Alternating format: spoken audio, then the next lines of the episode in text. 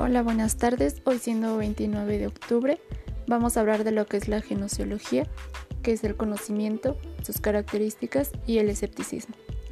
En la primera parte que es, que es genociología, es aquel que va a analizar el problema del origen del conocimiento, además de que él se va a ocupar también de los problemas relacionados a él.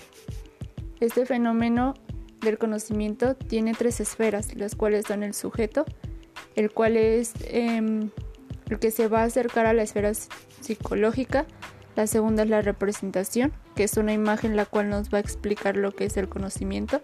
Y el objeto como tal es aquel que se va a acercar a la esfera ontológica.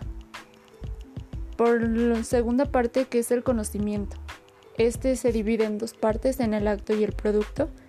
El acto consiste en la relación o proceso que por el cual el sujeto va a aprender.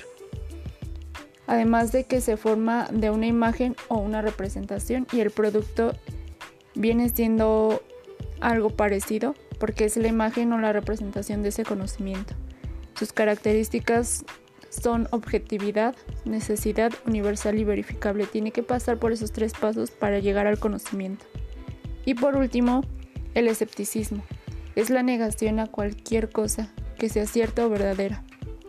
En esta parte em, nos mencionaba un autor, eh, Pierron, que él nos dice que no afirma nada, solo opina, y para él el conocimiento humano es imposible, ya que se tiene que llegar a una comprobación para que realmente existe ese conocimiento.